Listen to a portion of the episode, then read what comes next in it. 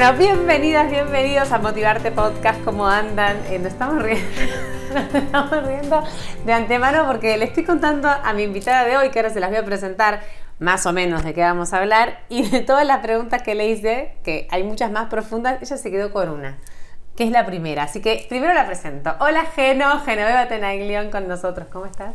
Hola Flor, ¿cómo estás? ¿Digo yo la pregunta? no, yo te la hago. Quiero aclarar, quiero aclarar que nosotras nos conocemos hace como 20, 27 años, no, el otro día me dijiste mucho. Yo me fui acá a los 11. Espera que saco la calculadora. Vos seguís hablando que yo doy cálculo. Yo me fui de acá, este, Ushuaia y Tierra de Fuego, fin del mundo, me fui de acá a los 12 años y nosotras ahora tenemos años que no nos 26 años que no nos veíamos. Pero bueno, esta magia de no verte tiene como lo loco del reencuentro que cuando te volvés a ver, es como que te conozco, pero no te conozco. Entonces yo tengo la confianza de sentir que te conozco, pero hay muchas cosas de vos que no sé. La primera que no sé es quién sos. ¿Quién es Genoveva Tenaglión? No ibas a zafar. Todas, todas empiezan por ahí. Es que la pregunta más difícil, ¿quién soy? Claro, le decía a Flor, no sabía si enumerar mi currículum o decir que, quién, quién siento que soy. Bueno, te voy a decir quién siento que soy. Decime eso, lo que eh, soy cocinera, soy cocinera ante todo, siempre como que lo primero que me nace decir de mí misma es que soy cocinera Creo que con el tiempo también me convertí en una comunicadora social a raíz de un poco esto que estábamos hablando antes, de contar experiencias. Y esas experiencias eh, generan empatía en otros porque otras personas vivieron mismas cosas. Y, también como trabajé cocinando para la TV y un poco contando experiencias, como que me defino medio como comunicadora social. Y, y bueno, nada, una, una, una cocinera que habla mucho. Eso, eso sería en resumidas cuentas. Muy bien. ¿Sos mamá de Lucy también? Soy, mujer de Mati. mamá. Sí, sí, me olvido, viste, como de la, la, asunto personal. Una pata de la, de la cuestión. me, me, olvidé que había, había, sido madre hace ocho años. Sí, tengo, soy mamá de Lucy. Claro, lo que pasa es que en redes nunca hablo de la maternidad. O sea, muy, muy, muy poco se sabe de mi maternidad, de, mi maternar. Eh, soy mamá de Lucy, de Lola, de Filomena, de Chimuela, tengo muchas mascotas. Eh, Mati, mi pareja, que en realidad Mati es famoso, no, no, no es, no, hay que ¿Ah, obviarlo. sí? sí, sí, la, la, gente que me sigue lo, lo quiere mucho y además ahora se está volviendo influencer de criptomonedas. Ah, bien. Sí, sí. Bien, mira, tiene, bueno, con vos tiene una buena este, maestra para que le enseñes. No, igual él tiene, tiene muchas habilidades de comunicación. Eh, bueno, y vos leíste un poco mm, algo de nuestra historia que es bastante especial. Yo dije algo, igual em, a mí me gustaría que, yo le decía recién ajeno que esto sería como, como que nos juntáramos a charlar y me cuente cómo, es su, cómo fue su vida todos estos años. Eh, has vivido un montonazo de cosas y, me gustaría ir como de a poco, a través de tu historia, conocerte, cómo te enfrentaste a, todo eso que viviste, qué te pasó, qué te dejó. Em, pero de a poco quiero que me cuentes, para empezar, vos venís de vivir en Chile, te recibiste en Ushuaia, terminaste tu colegio y qué pasó con tu vida. O sea, un poco un resumen pequeño que después vamos a desgranar desde que no nos vimos hasta ahora. Claro, sí, un resumen pequeño. Bueno, el, colegio es el colegio, nada, fiesta y fiesta y chicos. Eh, son, muy gringo, fiesta y chicos. Sí, sí básicamente fue eso el colegio. Eh, igual terminando el colegio empecé a tener temas con la autoestima y con el control de los alimentos. Como, como que ahí empezó un tema pero se, gatilló más cuando estaba en la universidad. Bueno, como la mayoría de la gente que vive en Ushuaia o en el interior del país, fui a estudiar a Buenos Aires, estudié psicología, me iba súper bien, eh, pero llegó, hubo un momento en el que empecé a sentir un poco de conflicto con que la carrera de psicología es bien especial porque uno estudia y inevitablemente hace análisis de sí mismo. Claro amén de que uno vaya a terapia y todo, uno empieza a hacer análisis de sí mismo y, empezaron como a salir recuerdos del pasado que me, nada, me generaron un quiebre emocional fuerte y hubo, un quiebre tipo año 2005 que no, no, podía ir a la universidad, no podía enfocarme en estudiar, eh, empecé a sentirme muy mal, muy triste, ya llevaba igual muchos años como con un tema del control de la alimentación, de lo que comía, de lo que no comía. Y no sé, entré en bueno, lo que se dice muy banalmente un pozo depresivo, pero es fue, como fue como real, algo que la gente relata y mismo te lo estoy diciendo a vos.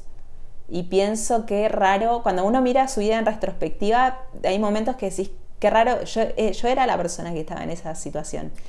Estaba como, como lo pintan, tirada en la cama, con las persianas bajas, y no quería ver la luz del día, o sea, no quería, no quería moverme de la cama. ¿Pero eso tenía que ver con lo de la alimentación o con todo lo que, te trajo la carrera y lo Yo creo que fue como un, no sé, como cuando venís derrapando y llegó un momento que ya no aguantaba, no aguantaba más el tema, el tema alimenticio, bueno, hago preámbulo que vamos a hablar de trastornos de la alimentación. Hay gente que sufre trastornos de la alimentación y pasa toda su vida con eso, como que convive con eso toda la vida. En mi caso, me acuerdo siempre una psicóloga que me decía, una mitad mía estaba sana y esa mitad mía que estaba sana no podía convivir con la otra mitad que estaba enferma. Entonces es, como que se, se, generó un conflicto entre eh, no podés controlarlo todo, el tema, de, el tema de no comer o comer se volvía muy, es muy agotador porque es como que decís, eh, no sé, voy a, voy a ir a, voy a juntarme con mis amigas. Ay no, van a, van a querer pedir pizza y van a tomar cerveza. Y no, ¿qué hago? Me llevo mi comida, no, digo que comí antes. Que al principio empezás, no, ya comí. Pero bueno, llega un momento que, no sé, pasados unos años ya no podés mentir mm. y en general la gente reacciona como con cierto respeto ante esas situaciones porque, ¿qué, o sea, ¿qué vas a hacer? Tipo, salvo que sea tu hija, ¿no? Que puedes quizás ser un poco más eh, pero se dan cuenta que te está pasando, digamos. claro, se dan cuenta, pero como que no saben muy bien qué hacer, no saben qué, cómo manejarlo.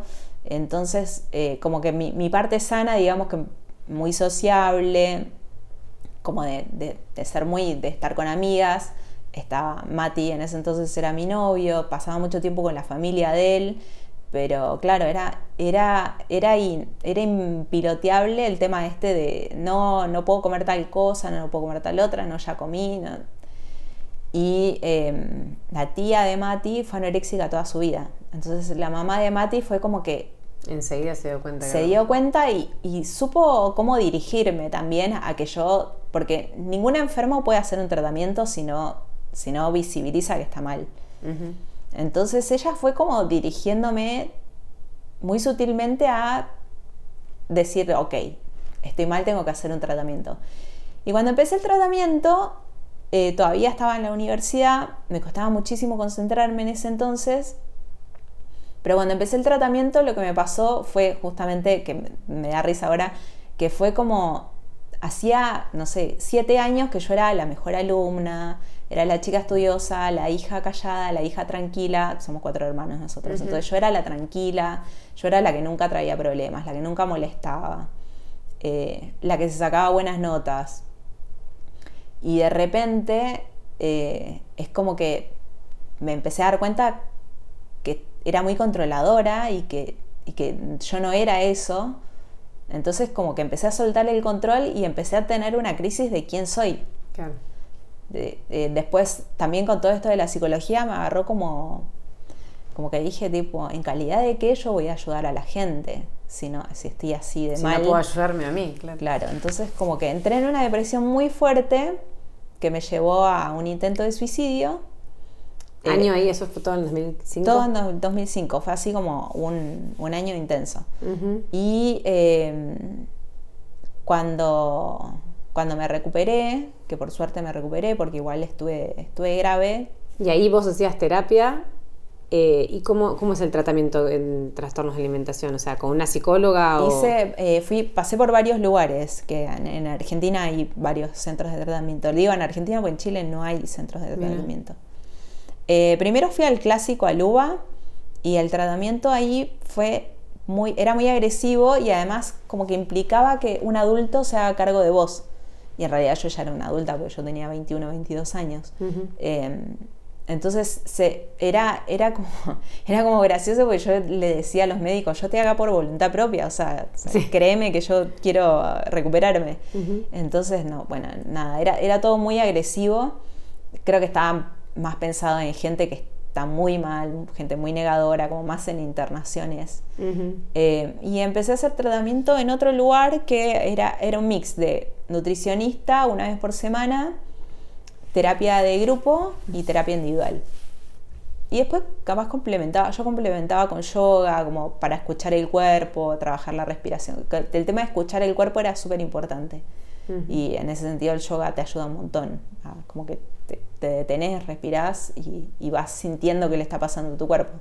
Y ahí, viste, de repente te das cuenta que tenés hambre y yo llevaba siete años sin sentir tengo hambre. O sea, como esa... Por ahí lo reprimías, ¿no? Como que estaba mal tener hambre o... Claro, o sea, completamente no, no, tenía registrado lo que era sentir, uy, tengo hambre. Necesito comer. O, pasaron 10 horas de la última comida, necesito comer algo. No tenía registrado eso. Era como un logro, era como... Era como placentero el no comer. Claro hoy pude comer menos que ayer. Claro, si había pasado el día y yo estuve en la universidad, aparte mis horarios de cursada siempre eran súper raros, entonces se represtaba que yo no coma en todo el día. Eh, pero claro, cuando empecé el tratamiento fue como que fui soltándome y, y entré como en esta crisis de no sé quién soy. Y cuando, bueno, cuando toqué fondo, como que mis viejos me decían, bueno... ¿Tocaste fondo, perdón, haciendo el tratamiento? ¿O fue eso fue mm. el disparador de que empieces el tratamiento? No, el, el tratamiento me hizo tocar fondo, pero porque es como que, claro, sacamos, tenés en la ecuación, ¿no? Trastorno de la alimentación, eh, la alimentación es un síntoma. o sea, comer, no comer, vomitar o no vomitar, da lo mismo, se dice trastornos de la alimentación porque seas bulímica, anoréxica, siempre conlleva una conducta muy en común, que es como querer tener un control, o sea, una sensación de control. Entonces vos sacás la comida de la ecuación y quedás como medio a la deriva.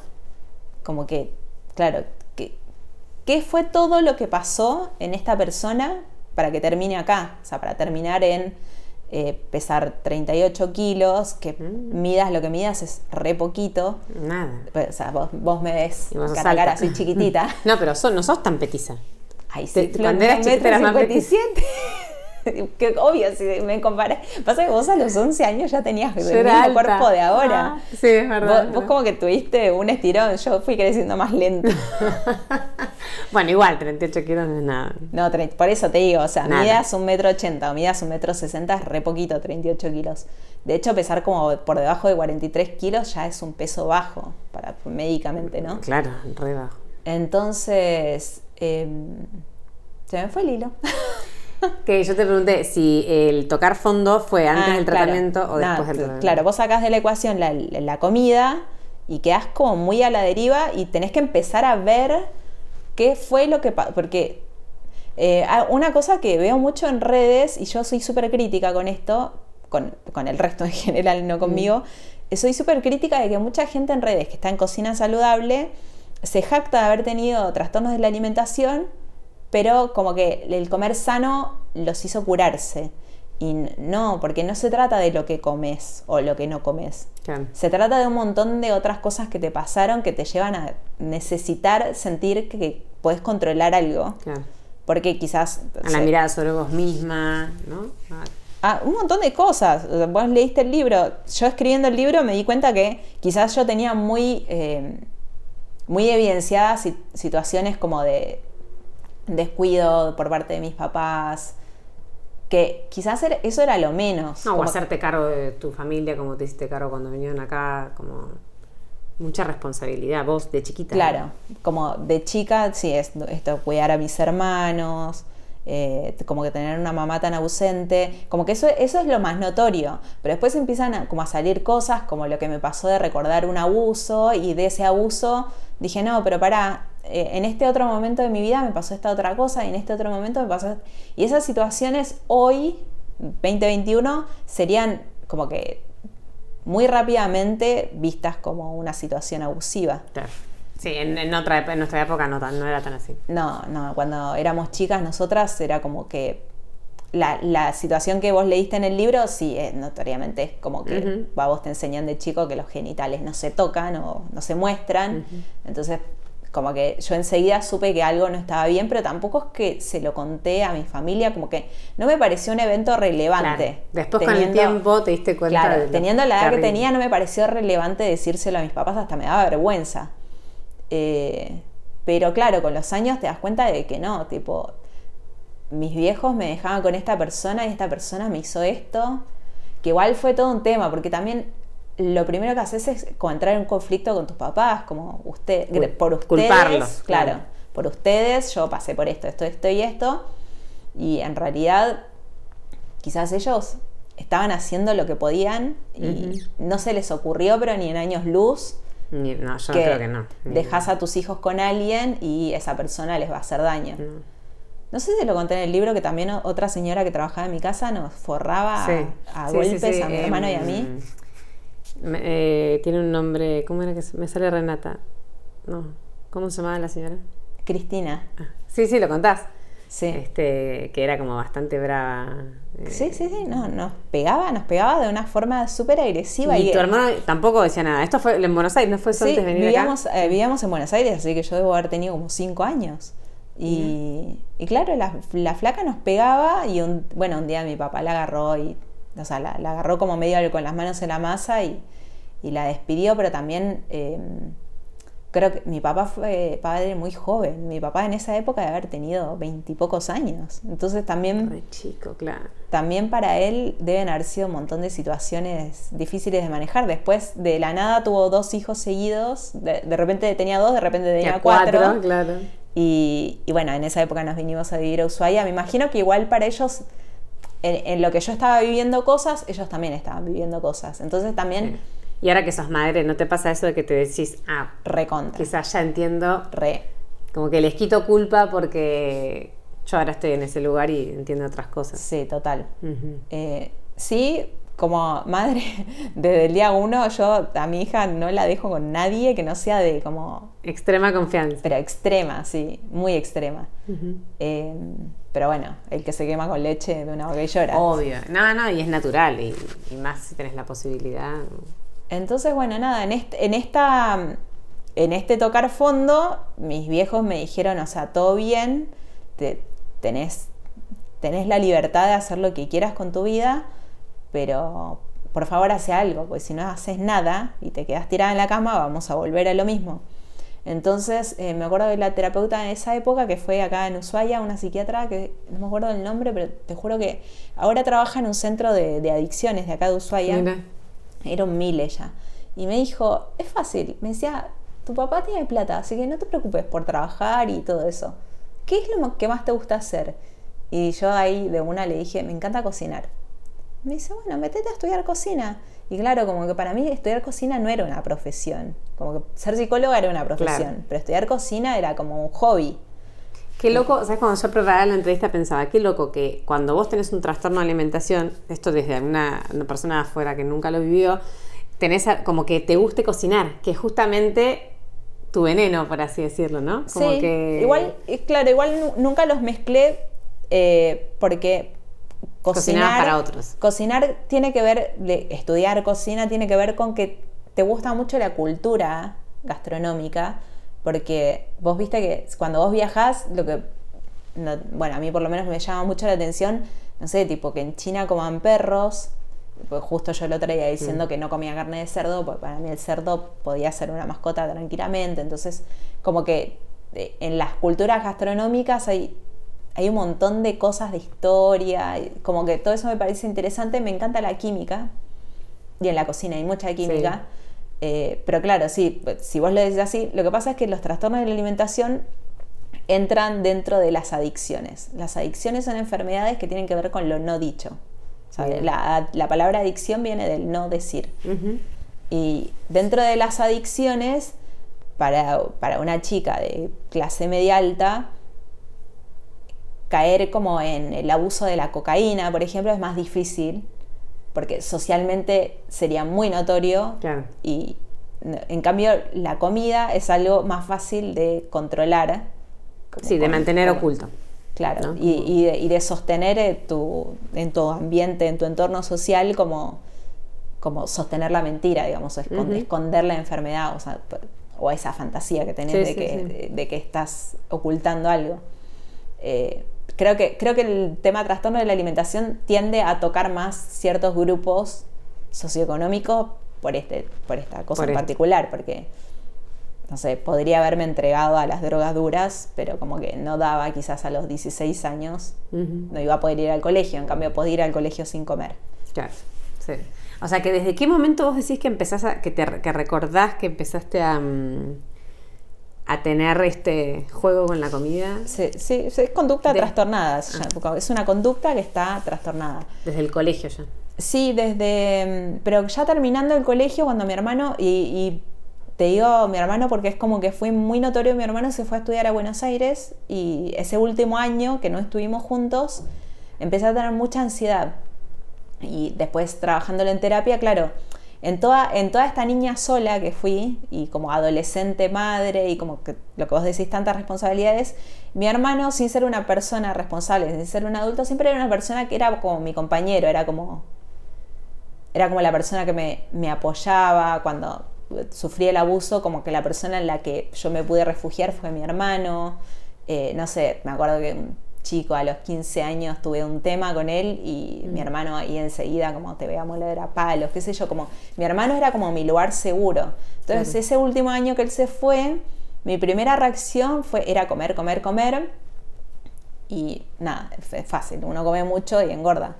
No, y también en el libro contás lo de, no sé si es este mismo chico, pero como que te como que te gustaba mucho y una vez te dijo como ay qué linda ah, estás, flaquita sí estás más flaquita una cosa así. Sí como que a partir de ahí con el afán de gustarle a él que te, como que empezaste sí, a ahí claro él me acuerdo que él como esos amores adolescentes que te empeñas en, en, querer gustarle a alguien y esa persona como que te tiene ahí que sí que no que sí que no. Eh, que sí es cierto me acuerdo que en algún momento todas las personas normalmente fluctuamos en peso. tenemos como 2 kilos para abajo, 2 kilos para arriba, 3 kilos para abajo, 3 kilos. Es como muy normal eso. Sobre todo los cambios de estaciones. Eh, y bueno, nada, como que se ve que en algún momento que estuve como más delgada, más magra, me dijo, me hizo como refuerzo positivo también me acuerdo que volví de unas vacaciones de verano y mucha gente me decía, estás más flaca, estás más flaca. Y claro, viste, las vacaciones de verano vos estás en la playa, andas en bicicleta, haces un montón de cosas que quizás viviendo acá en Ushuaia no haces tanto por el clima. Em, entonces, esas cosas sí fueron también como... Es que te das cuenta que una enfermedad está gatillada por un montón de situaciones de sentir necesidad de control, de que te refuerzan positivamente el ser flaca. O también me acuerdo que en algún momento que subí de peso en, este, en esta época que terminando el colegio, eh, no me acuerdo si fue el papá o el abuelo de una amiga que me dijo algo así como un chiste, como, como le está dando a los postres. Eh, yo, sé que, yo sé que él en ese momento lo dijo como... Obvio, no hubo intención. Cero, malas intenciones, cero, como que hoy en día sería como... Eh, viste que ya no, no, se puede hacer un chiste así. No. Pero como que en ese momento era, era normal y fue, y aparte, lo, si tanto haya sido el papá como el abuelo, yo lo conozco, sé que lo dijo con una inocencia tremenda, sin pensar que una chica de 17 años eso lo podía tomar como algo gravísimo. Es que capaz que otra chica lo hubiese tomado como jaja y le retrucaba con otro chiste. De hecho, si alguien me lo dijera hoy, no sé, le diría, vos te quedaste pelado, qué sé yo, cualquier cosa. Como que no me, no me lo no me lo quedaría para mí, no me lo tomaría tan personal. Eh, pero bueno, como que esas, esas cosas de la afuera, como cómo te ven, como que hace, hace mucho también a que decís, no puedo engordar, porque yo soy flaca y tengo que ser flaca. Como no puedo engordar. Entonces también me pasó esto de empezar a tener mucha ansiedad por comer, porque me sentía sola, y, pero no podía engordar. Entonces como que mi, mi, primera, como mi primera conducta fue más bulímica. Después cuando me fui a Buenos Aires, que no vivía con mi hermano, vivía con una amiga, mm. eh, tendía más como la anorexia, no comer nada, comer poco, comer... Igual Aparte nadie te controlaba ahí. No, mi amiga me controlaba igual bastante, pero dentro, dentro de la alimentación que mi amiga lleva, que es como tipo mucha ensalada, qué sé yo, para mi metabolismo eso es nada vivir ensalada para mí es como no comer nada. Quizás para el metabolismo de ella está bien, es lo que ella está acostumbrada a comer, pero claro, yo estaba hecha una piltrafa. Flaquita, flaquita. Sí, de, hecho... Aparte de energía también, ¿no? sí, sí, sí, como que salir, salir a la noche era como que me daba fiaca. Eh, sí, sí, sí, como que me faltaba un montón de energía y además me acuerdo que me ponía un jean arriba de otro jean, como que me daba cuenta que no estaba bien. que tenía que eras demasiado flaca. Claro. ¿Y, y cuándo, cuándo decidiste empezar el tratamiento? ¿Qué pasó que dijiste, bueno, a partir de ahora quiero estar mejor? Em, me acuerdo que fui a, almorzar a la casa de los papás de Mati. Mati todavía vivía con ellos. Y íbamos caminando a la vuelta a la casa de una de mis mejores amigas. Viste que, bueno, mis mejores amigas. Todas, todas las amigas tienen como un rol distinto. Em, Anita, con la que vivía, era como que éramos muy partner, muy, muy igual, igual. Eh, con Silvia, que es la amiga a la que iba, eh, ella, Silvia era como mi confesionario, era esa persona a la que yo le podía contar la cosa más aberrante, que sabía que ella nunca me iba a mirar mal o, o, se iba a horrorizar. Me acuerdo que estábamos yendo con Mati a la casa de Silvia y en medio del camino yo pensando en lo que había comido, tipo, ponerle que mi suegra hizo una tarta de verduras, o sea, algo, algo que ahora me parecería como... como... lo más inocente del planeta. Mi cabeza estaba ahí, que, cuánto aceite le puso, cuántas calorías, como que mi cabeza estaba pensando, pensando, pensando, pensando en la comida y, y no sé si en el camino Mati me preguntó si no quería tomar un helado o algo así, como que es como que me, acuerdo que me paré en la esquina de Riobamba y Santa Fe, eh, ¿cómo se llama el café? Martínez. No, eh, es un café antiquísimo que tiene el nombre del caballo de... Ay, no me acuerdo. Babieca. Mm me paré ahí en la puerta y lo agarró a Mati y le dije, me da mucha vergüenza decirte esto y me da mucho miedo que me dejes porque es muy asqueroso por, por tener la bulimia, como lo, pensaba más desde ese lugar. Eh, y le dije, eh, me parece que tengo que hacer un tratamiento porque tengo algún problema con la alimentación. Se lo dije así como re, pum, en seco. Ahora, él lo veía también, ¿no? Sí, él se me dijo que se, daba cuenta porque cada vez que comía me ponía de mal humor, porque cuando iba a la casa de los papás como que tenía que comer, me ponía de muy mal humor, entonces como que me dijo, bueno, lleguemos a lo de Silvia y veamos cómo, cómo, qué se puede hacer. Y bueno, llegué a lo de Silvia, se lo dije a Silvia, Silvia me miró con cara de... Obvio. Pues, pues sí, mi ciela, estaba, estaba esperando que lo sueltes. Entonces, bueno, ahí nos pusimos a buscar por internet cómo, cómo, hacer un tratamiento, llamar por teléfono. Y creo que al día siguiente ya estábamos yendo a Lua. Qué bueno. Los tres en colectivo. Yendo qué bueno, qué... Y ellos eran mis adultos, eran como mis tutores en claro. Mati y Silvia. ¿Cómo? Pues tus papás estaban acá en Ushuaia. Mis papás estaban en Ushuaia y cuando yo igual meses después que ellos fueron a Buenos Aires, como que quise hablar del tema, es como que me di cuenta, y ahí, y ahí hay un tema que hablamos mucho en, mi podcast Terapia sin filtro, que es no, no, le pidamos peras al olmo. Hay gente que no está preparada para ciertas conversaciones, o no está preparada para hablar de ciertos temas. Como que yo trataba de, por ejemplo, con mis tías me era más fácil hablar, pero es como que mis papás, es como que me escuchaban y ok, había como una negación ahí, como que no podían asumir que eso le estaba pasando No podían hablar del tema. Es como que, sí, ok, te escucho, pero no, no registro lo que estás diciendo. Y claro, en el momento yo como que decía, ¿qué onda? No, no les importa. Y bueno, gracias a Dios tengo tíos y, mm. que son los hermanos de mis padres. Y ellos me decían, no, pero lo que pasa es que tu papá no, no le cuesta mucho abrirse, como la, como la parte más sentimental. Y que mi mamá también, como que todavía mi mamá tenía un montón de cosas para trabajar en ese momento. Entonces, bueno, nada, es como que dije, bueno, ok, no cuento con ellos como, como apoyo psicológico, emocional, etcétera. Pero sabían que sí, tratamiento y sí, Sí, sí cuento con ellos con lo económico, por ejemplo. O sea, como que yo sabía que ellos podían pagarme el tratamiento, eh, sabía que ellos podían pagarme el psicólogo, podían pagarme el alquiler, etcétera, etcétera. El curso de la, estudiar cocina es carísimo. ¿Qué? Ahí habías dejado psicología y ahí ya había, chef? Estaba, había, ese año dejé de estudiar psicología y me metí a estudiar cocina. Eh, sabía que contaba con ellos desde el punto de vista económico, que no me tenía que preocupar por trabajar y todo eso. Pero eh, como que ahí me empecé a dar cuenta, algo que fui trabajando en terapia muchos años después, es que em, alguien, que alguien no esté preparado para tener ciertas charlas no quiere decir que no te quiera. Y mismo dentro de mi grupo de amigas eh, por ejemplo, con Anita, que era mi, mi, par, que era como un, siempre como una... ¿Viste, ¿Viste esa persona con la que te identifican la, la, pareja? Anita y Geno, Geno y Anita.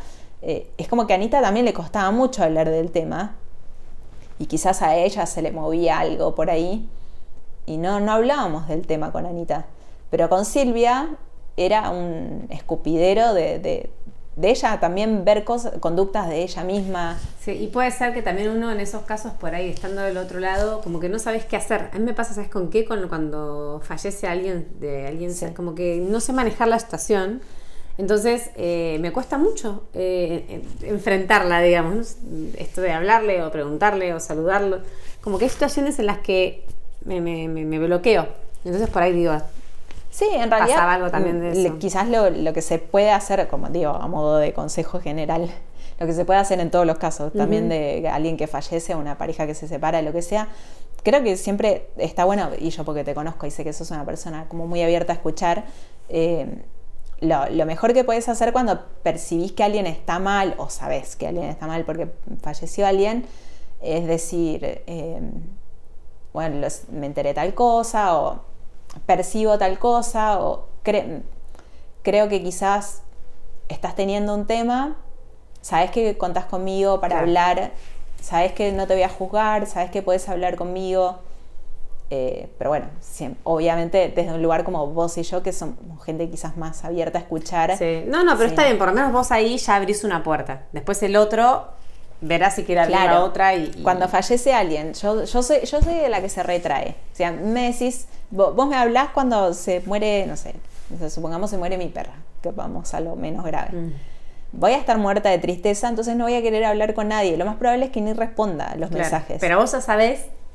Pero es como grato saber que el otro te escribe un mensajito, te está abriendo una puerta de que si hay otra gente que le sale como el hablar, hablar, hablar. Entonces, como bueno, un, mensajito así como podés contar conmigo para hablar o si te puedo ayudar en algo. Sí, re, re. Escúchame, ¿y cuánto tiempo duró ese tratamiento? ¿Y cuándo vos sentiste ¿Cuándo vos te empezaste a autopercibir mejor, distinta? O sea, empezaste a dejar de tener la miedo a la comida, a verte mejor, a recuperar peso. Qué interesante, ¿eh? Nunca, nadie, nunca nadie me hizo esa pregunta. Qué bien me siento, porque te han entrevistado muchas veces. Sí, sí, sí, te lo juro, nunca nadie me preguntó en qué momento sentí que estaba bien. ¿Sabes qué? Sentí que estaba bien cuando tuve que eh, ya había estudiado, cuando estudié cocina aumenté un montón de peso y a medida que transcurría el año mm. Eh, cada tanto tenía que ir a comprarme jeans nuevos porque no me entraban. Y lo hacía con una, no sé, como, como quien va al supermercado porque le falta azúcar, qué sé yo. O sea, ya te habías cambiado los anteojos. ya te mirabas a vos de otra no manera. Me, no me pesaba, no sabía cuánto pesaba, no me interesaba. Eh, ni siquiera intentaba ir al gimnasio porque era como, tipo, no, no me gusta, chau, ¿no? Pero me acuerdo que tuve que ir varias veces ese año que fue el año 2006, en el 2007 me dieron el alta. Eh, yo el tratamiento igual lo empecé en 2004, como que el tratamiento tiene muchos altibajos.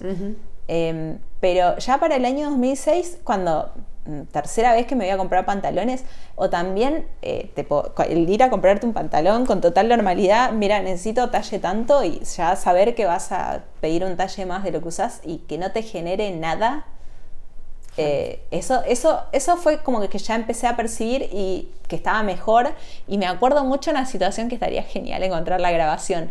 Ah, no, sí, nos robaron la cámara. Eh, teníamos una cámara digital, que era muy novedoso en ese entonces. Mis suegros se habían ido a vivir a México, entonces como que le regalaban a Mati cosas re tecnológicas como el laptop, una cámara digital. Y me acuerdo una vez Mati me grabó, ¿viste esa canción? Pluma, pluma, que... Sí. Yo bailando, la, remera me quedaba tan apretada que se me salía un poco la panza y tenía como un cacho de panza salido tipo Winnie Pooh, que no, no es la normalidad de mi cuerpo, pero Mati me grababa bailando y yo cagada de la risa y después mirando el video y cagada de la risa tenías así como algo, que en otra época hubiese sido... Tremendo. No, no, hubiese sido un drama. O sea, ya lo del talle hubiese sido un drama. O que me inviten a comer a un lugar y que me... Tipo, hay panchos, listo, como pancho, como uno, o como dos, cuánta hambre tengo. Como que eso trabajaba mucho con la nutricionista las señales de hambre, saciedad. Eh, pero sí, eh, como que ese, ese año, en el 2006, o en la escuela de cocina, que terminaba las clases y había que degustar 8000 cosas. Claro, por eso yo te decía, digo, qué raro de ser para una persona con trastornos, como que de golpe, ¿cómo probás tu comida? Es que es como que de repente pensá que, no sé, seis meses atrás, un año atrás, estuve al borde de la muerte, estaba en terapia intensiva y fue como, fue como un momento que dije... ¿Ya estabas con Mati ahí? Sí. Mati también. un beso, Mati.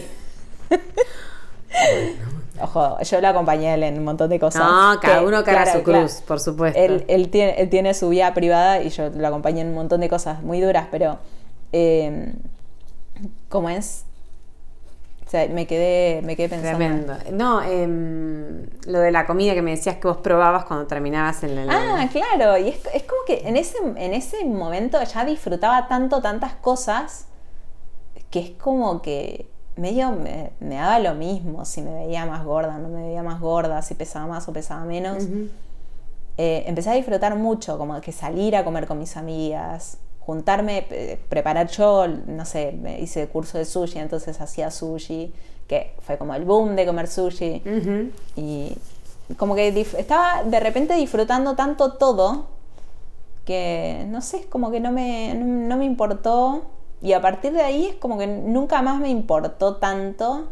Quizás sí tuve un desliz cuando, cuando empecé con las redes sociales, con toda esta moda fit. Como que tuve un desliz por, por el tema de que empecé a aprender lo que era el porcentaje de grasa corporal y el, impacto de los carbohidratos en el organismo. Como que ahí tuve medio un desliz, que fue cuando empecé a tratarme con Consu. Pero vos encima sos personal trainer. O sea, ¿cómo pasamos de no me gusta la gimnasia, Ah, ah de golpe soy personal, cambié toda mi vida, o sea, como cuando llega, es tipo, toda esa parte. Está bueno como lo vacilando. Em, cuando me voy a vivir a Chile, eh, fue en el año 2000, fines del 2012. Por trabajo de Mati. En realidad fuimos porque queríamos, yo quería ir a vivir a Santiago de Chile porque me recordaba mucho a Ushuaia, como el tema ciudad cordillerana, qué sé yo. Pero Mati tenía la posibilidad de trabajar. Eh, porque como que el trabajo de él es una cosa súper específica que no, puede trabajar en Mendoza, ponele. Em, entonces eh, yo le dije, quiero venir a vivir acá, un verano.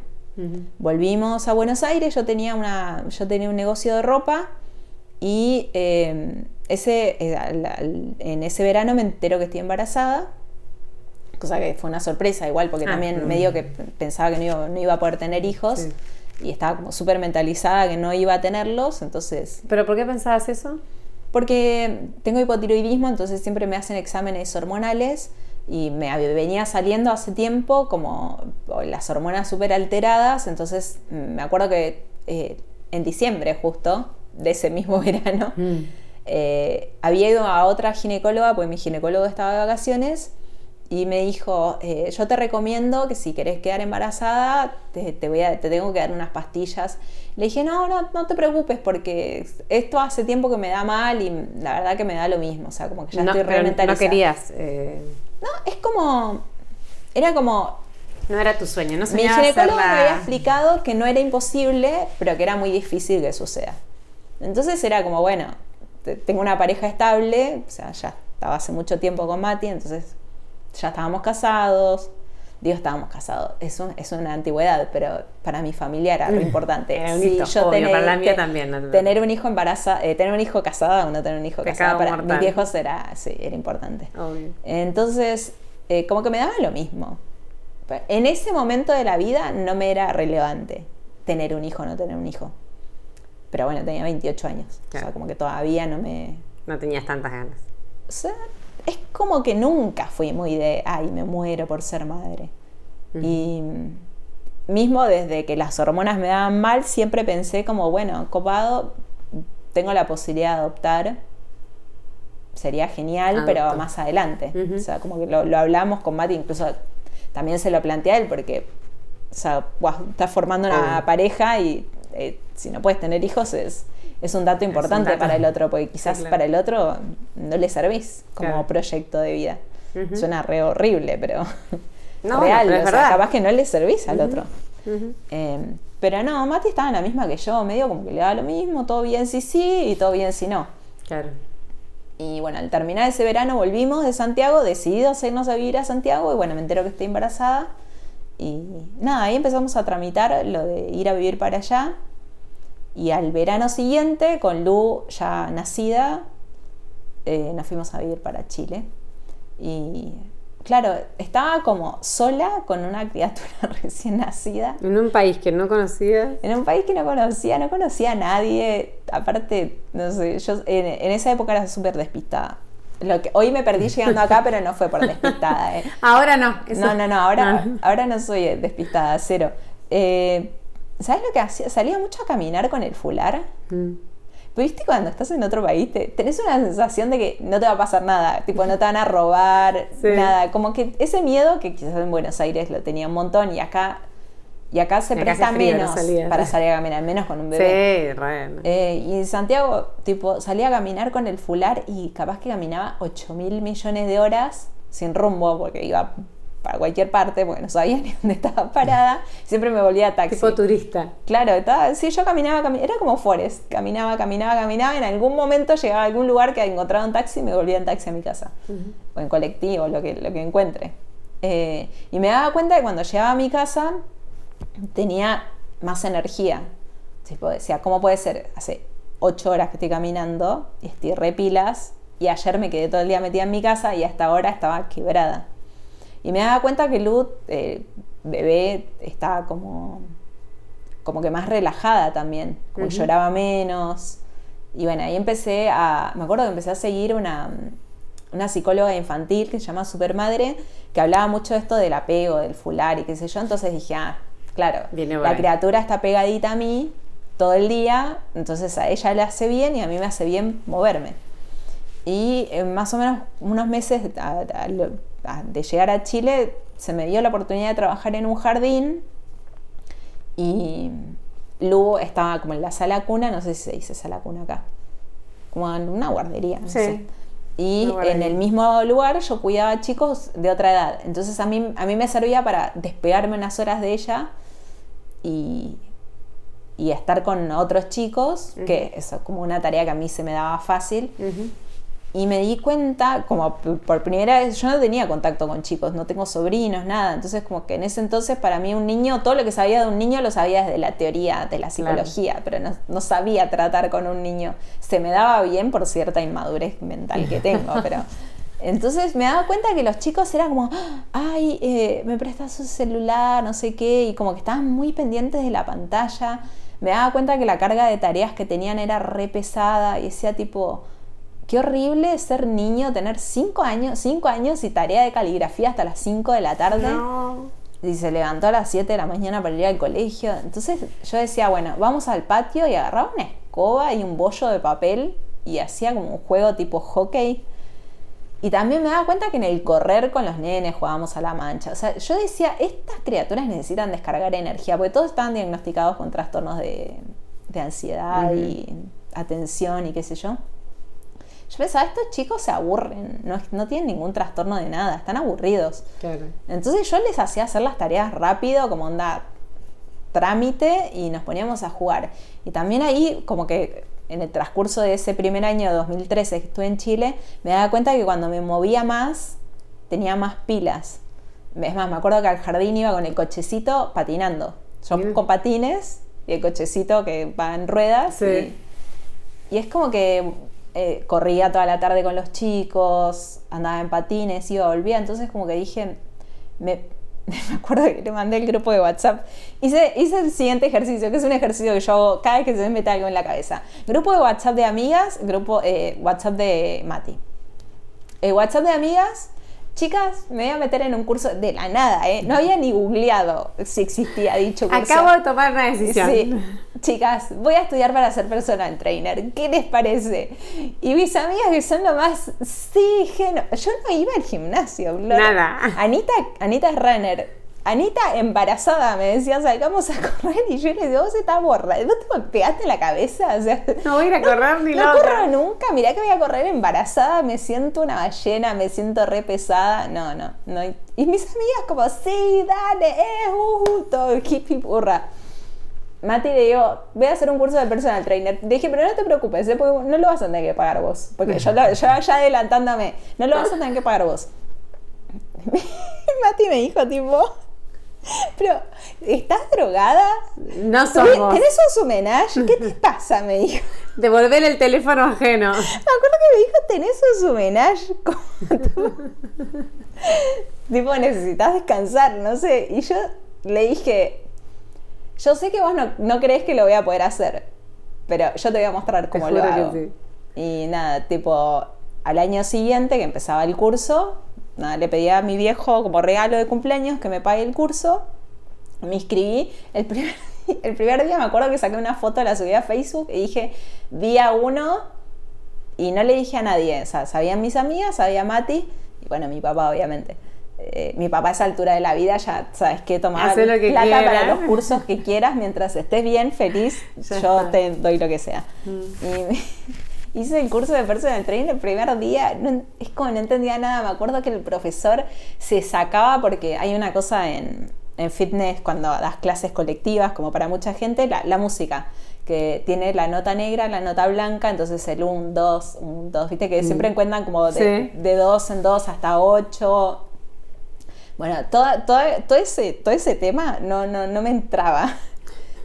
el ritmo de, por ejemplo, el aerobox, el aerobox, el step, toda la coordinación, no le hacía a nada y el profesor es como que veía potencial en mí porque igual como que genéticamente mi cuerpo ah, resistía bien el ejercicio, pero mentalmente como que y yo, yo, es como que me reía y le decía a mis amigas, ¿cómo puede ser que casi me recibo con honores de psicóloga y no me dé la cabeza para, dar una clase de aerobox? Era como, y claro, y ahí también vas entendiendo que hay distintos tipos de inteligencia. No sos más inteligente por ser un universitario, un letrado. O sea, puedes comerte mil millones de libros y, ser un ignorante en otras cosas como ritmos, coordinación, etcétera. Eh, eh, y es como que ya a esa altura de mi vida era como cuanto más difícil, más me quiero meter en esto. El profesor sacado, me acuerdo que el, día uno de clases me hizo hacer flexiones en el aula, alrededor de todos. Aparte, todos eran como bichitos de gimnasio que, no podían estudiar para profe de educación física por un tema de, Chile, que, de la educación. Entonces estudiaban para personal trainer, que era como más accesible. Me acuerdo que me hizo hacer 20 flexiones, ya la flexión 3 estaba desparramada en el suelo. Aparte era flacucha. ¿De dónde sacaron esta mina, dicho? No, no, no. El, profesor es como que yo creo que él me miraba como fenómeno de la naturaleza. ¿Qué hace esta mina acá? No, no, no encajaba nada con el resto del grupo pero yo le ponía toda la onda, me cagaba de risa, aparte no me da vergüenza, es como que ya había pasado tantas cosas en mi vida. que ya está. Y aparte, viste, cuando sos madre, medio como que después de ese momento en el que sale un ser humano de adentro de tu cuerpo, se te va la vergüenza de un montón de cosas. Sí, ya está. Y es como que me acuerdo que el primer día no pude hacer ni tres flexiones y el último día me hizo, me puso en el medio del aula y hice las 20 flexiones como si nada. Y trabajaste de personal trainer después más adelante en Chile, ¿no? Porque quiero meterme, nos quedan 12 minutos. Sí. Increíble. increíble, sí. Vamos a parte 2. increíble. No es increíble. Eh, no, pero porque quiero llegar a tu rol de influencer, a toda esta vida de Bueno, claro, yo estudio para personal trainer. Mm. Trabajo con chicos y, bueno, en el trabajar con chicos percibo que se alimentan mal, porque o sea, yo también igual recuperado un trastorno en la alimentación, igual tenía conciencia de, lo que es alimentarse bien y lo que es alimentarse mal. Entonces como que empecé a cocinar eh, tipo snacks más sanos y que sean lo más atractivo posible para los chicos. Y a su vez para mí, porque, o sea, como que yo tenía que comer sano porque estaba haciendo más ejercicio, también tenía mucha conciencia de me muevo más, necesito comer más, eh, consumir más calorías porque mi cuerpo lo necesita.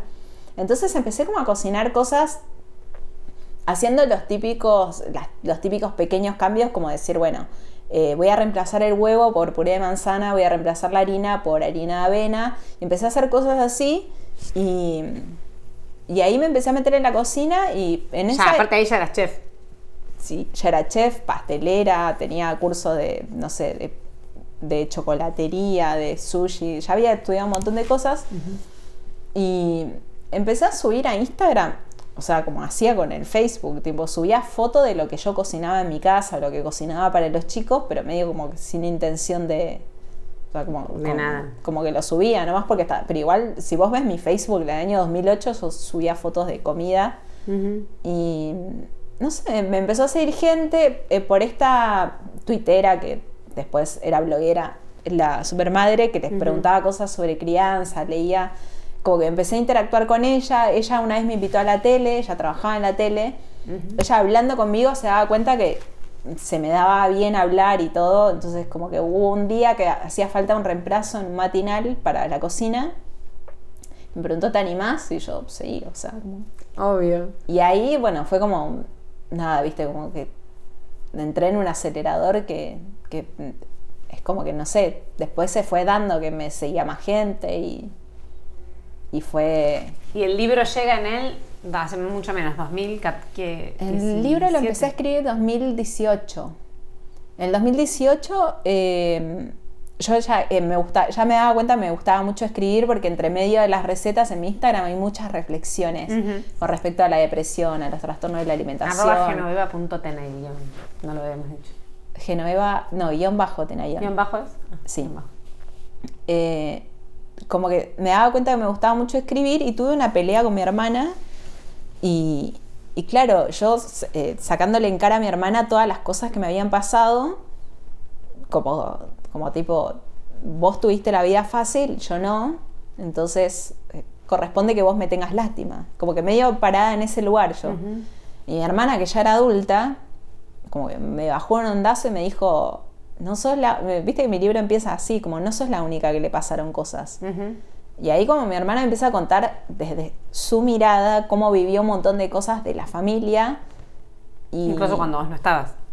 incluso cuando yo ya me había ido de mi casa y, y situaciones con, no sé, con novios, con, con hombres, como cos- cosas así, como que dije, tipo, wow, te juro que fue como literal que me bajaron de un ondazo, como que de repente, pum, me, me- me golpearon y la persona que yo veía como, ay, la chica que tuvo la vida fácil, que además como que decís, tiene los mismos padres que yo, Claro. nosotras decimos, no, cuando me preguntan, ¿son hermanas? Eh, no, somos hijas de los mismos padres.